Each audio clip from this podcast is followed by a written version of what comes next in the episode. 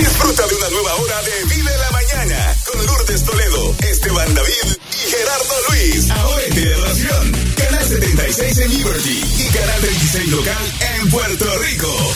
En televisión y en radio con el mejor contenido de esperanza de tus mañanas. Vive la mañana. Inspira 88.1 FM. Qué bonita mañana para compartir contigo, con toda tu familia, con la audiencia más hermosa y con la familia de Teleadoración, Canal 76 de Liberty, Canal 36.1 en antena y con los divertidísimos compañeros que yo tengo. Mira, Esteban David, Geraldo Luis. Buenos días, Lourdes. Buenos días, Jerry. Buenos días, audiencia maravillosa que siempre está ahí conectado con nosotros. Este es el día que hizo el Señor para disfrutarlo. Eh, no importa cómo estén las nubes, eh, ¿verdad? El cielo, si está nublado, si está eh, soleado, si está. No, no importa.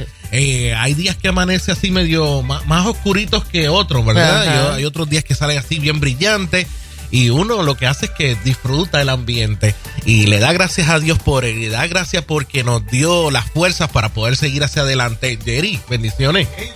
Ah, si le prendo el micrófono, Si le, prendo el micrófono, funciona.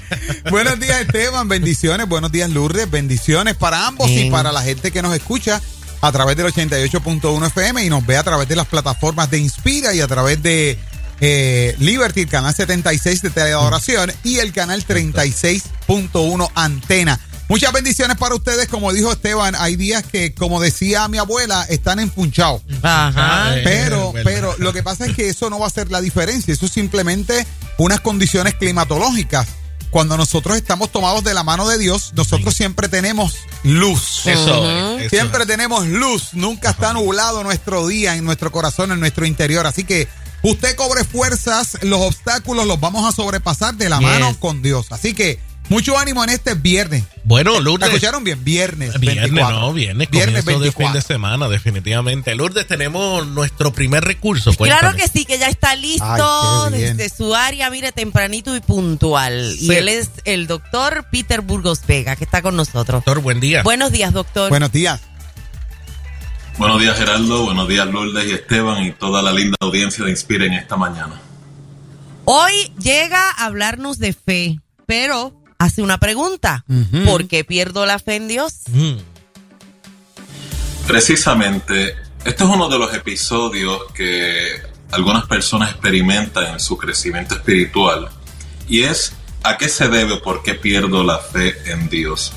Y es bien importante que usted tome en consideración en, ese, en esa experiencia de ir conociendo más íntimamente a Dios y aprender a confiar en Dios, es muy normal, es necesario que usted y yo eh, experimentemos episodios donde la fe colapsa, donde la fe se puede perder o donde la fe, esa experiencia de confianza, eh, sufre unos cambios, unas alteraciones.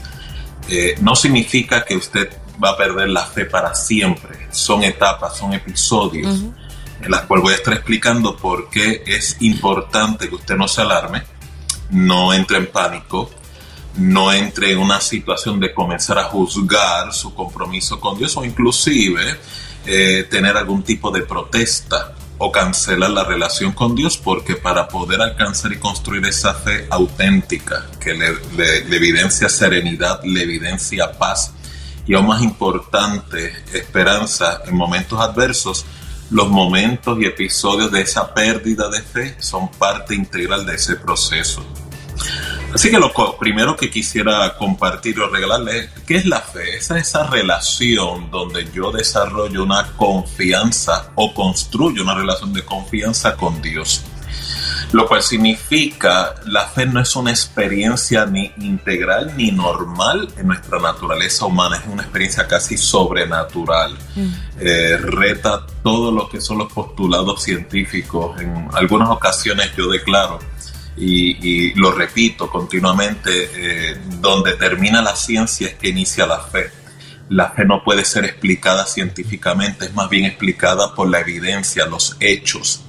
Lo segundo es que la fe se construye en dos principios bien básicos, el conocer las promesas de Dios y ir aprendiendo a conocer el carácter de Dios, no solamente a través de esas promesas que están en las Sagradas Escrituras, la palabra de Dios, sino también por la experiencia que el individuo va a tener en su relación personal con Dios. O sea, la fe está fundamentada en lo que las Sagradas Escrituras declaran, cuál es el carácter de Dios, cuál es el compromiso de Dios y cuáles son las promesas de Dios para nuestras circunstancias. Por ejemplo, usted puede estar enfrentando momentos difíciles. La escritura declara de que Dios es tu sustento, Dios es tu proveedor, Dios puede ser tu abogado, Dios puede ser tu juez, que significa Él puede intervenir en circunstancias y hacerte justicia.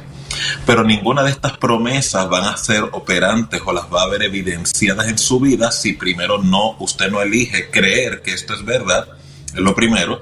Y segundo, de que Dios va a ser galardonador de aquellos que confían en Él. O sea que las palabras de Dios y las promesas son huecas si no hay un compromiso de creer y un compromiso de confiar. Por eso es que le menciono a toda la audiencia, es importante que usted utilice la palabra en la actitud correcta, en la motivación correcta. No puede utilizar la palabra como un encantamiento, como una repetición, como las cotorras. Tiene que, tiene que surgir una actitud del corazón, un compromiso, no solamente de creer y obedecer a Dios, sino también de confiar en Dios para que la fe pueda ser efectiva en sus circunstancias. Cuando hablamos de, eh, la fe, em, uno quisiera que todo el mundo, ¿verdad?, estuviese en, el, en la línea correcta de pensamiento, pero hay múltiples eh, formas de pensamientos en cuanto a la fe.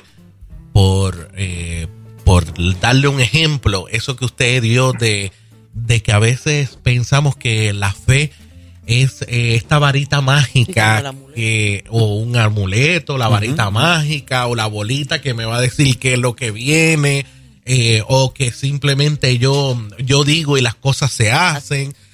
Eh, ¿cómo, ¿Cómo podemos alinear la fe a la fe correcta, a lo que usted ha estado estableciendo, para que no haya esa distorsión más adelante? Y poder aplicarla correctamente? Muy, muy excelente pregunta, Esteban, que es uno de los postulados que quiero compartir entonces en esta hora. Mm. ¿Cómo yo pierdo la fe? Uno de los ejemplos es la falsa expectativa. ¿Qué es una falsa expectativa? La palabra de Dios me da una promesa, pero yo en mi interpretación, en lo que yo espero que sea el desenlace de la crisis que estoy enfrentando y cuál va a ser la salida, puedo encontrarme en choque, una colisión con lo que Dios, ¿verdad?, pretende, intenciona a través de la adversidad y lo que yo espero a través de esa adversidad sea el resultado. Por ejemplo, un ejemplo. Yo puedo esperar de que Dios me haga provisión si estoy enfrentando crisis económica. Y es cierto que Dios es tu proveedor y tu sustento no solamente económico, sino también de salud, pero también puede ocurrir de que existen episodios donde Dios quiere poner a prueba nuestra fe o sea, en otras palabras, si no tengo la oportunidad de ver la provisión como yo espero, eso no significa que Dios no siga guardando de mí. Eso no significa que Dios no vaya a enviar los cuervos para que me den alimento. Eso no significa que Dios no vaya a enviar ángeles para hacer provisión de jarra de agua y la torta como le hizo Elías para sustentarlo en su crisis. O sea, hay episodios y hay momentos donde en vez de yo estar enfocado en el resultado, Dios quiere trabajar en el proceso, la actitud de poder confiar en Dios. Y es por eso que algunas personas pueden encontrar episodios donde la fe se pierde porque están esperando resultados de inmediato. Y Dios quiere construir carácter, Dios quiere construir un cambio de mentalidad, Dios quiere construir un cambio de visión. Así que si usted y yo nos podemos enfocar en el caminar, en el proceso, en la relación, los resultados vendrán por añadidura. Pero si yo busco primero los resultados y no construyo la relación, es posible que sufra frustración debido a la falsa expectativa. Eso es uno de los principios porque yo puedo perder la fe. También puedo perder la fe por ausencia de sujeción. ¿Qué significa esto? Hebreos 10:35 declara, no pierdas pues vuestra confianza que tiene grande galardón, porque es necesaria la paciencia para que habiendo hecho la voluntad de Dios obtengas la promesa. Significa, hay momentos donde es necesario aprender a esperar en Dios. Esperar en Dios significa, aunque yo no tengo el control del evento, aunque no tengo el vaticinio de los eventos que estoy enfrentando, no me olvide. Mm. Dios tiene el control y Dios tiene control de mis circunstancias. Todo obrará para bien para aquellos que aman al Señor. Y es por eso que es bien importante que usted también tenga la actitud correcta en lo que espera la manifestación, ¿verdad?, de la respuesta de Dios, tenga la actitud de gratitud, tenga la actitud de paciencia, tenga la actitud de esperanza, porque Dios sigue en control. Y con esto concluyo, se puede también perder la fe por la actitud incorrecta, se llama rebelión, que significa eh, que mi condición frágil humana me aferro a que Dios responda como yo quiero, como le pasó a Jonás. Mm, Dios le ordena, tú vas a ir a Nínive y vas a proclamar este mensaje para que exista un arrepentimiento nacional y él iba con otra agenda, que Dios los castigara, los destruyera y resultó que toda la nación se arrepintió, se convirtió a Dios y Jonás se quedó estancado en el coraje porque Dios no respondió como él quería. Y esto tiene que ver con nuestra actitud del corazón, por eso es que es bien importante. Si yo no inclino mi corazón a ser obediente a Dios y resisto a la voluntad de Dios, la rebelión me puede llevar a perder la fe que tanto anhelo poder construir. Eh, Pastor, tengo dos preguntas en base a, desde la perspectiva del líder. ¿Cómo puedo identificar la falsa expectativa en una persona? Y la otra pregunta es, una vez identifico la falsa expectativa, ¿cómo trabajo con esa persona sin afectarle precisamente su fe? Muy buena pregunta, Gerardo. Eh, muchas personas vas a encontrarlas de que te están comunicando, doctor, yo le creo a Dios, eh, yo sé lo que dice la palabra, yo sé lo que dice las promesas, yo sé que yo estoy confiando en Dios. Eso es lo que hacen la declaración verbal pero en la actitud, en el lenguaje corporal, en el procedimiento, cómo atienden el conflicto, están llenos de ansiedad no sueltan el control de la crisis. No sé, Gerardo, si te has dado cuenta que hay personas que dicen, yo estoy confiando en Dios, pero a la misma vez están inquietos, están afanados, están desesperados. Y lo que quiero que entiendan, esa disonancia en lo que yo estoy declarando versus el fruto a nivel de mi actitud no concuerda, no armoniza con una experiencia de una fe íntegra, una fe integral. Pues ahí es que yo debo concientizar a la persona, uno como líder, la, discrepancia entre lo que estoy confesando y la actitud, porque la misma Biblia declara que si yo creyere en mi verdad y confesare, o sea, otras palabras, si yo confieso, pero no dudar en mi corazón, lo que yo espero me sobrevendrá. O sea, tiene que haber una sintonía entre razonamiento y actitud del corazón para que sea una fe funcional. Pues si yo como líder puedo instruir al creyente, yo te sugeriría que explores porque no veo armonía, no veo paz entre lo que dices y la actitud que tienes. Es posible que esta persona esté creyendo intelectualmente, pero no esté confiando en el corazón. Tengo que creer que es el funcionamiento a nivel cognitivo, tengo que confiar que es el nivel del funcionamiento afectivo para que la fe que mueve montañas sea evidente. Usted definió, doctor, la fe como esa confianza, de ¿verdad? esa relación de confianza que el individuo construye con Dios. ¿Qué de aquellas personas que entonces, eh, basado en esa confianza, hieren con su fe a otros? Me explico. Ay, a mí sí, ¿qué tú tienes? Eh, lupus. Ay, a mí el Señor me salió de lupus. Tienes que tener fe. A mí siempre me ha preocupado eso. Tienes que fe, con fe, con fe, con fe, con fe. Pero entonces la otra persona se siente tan herida.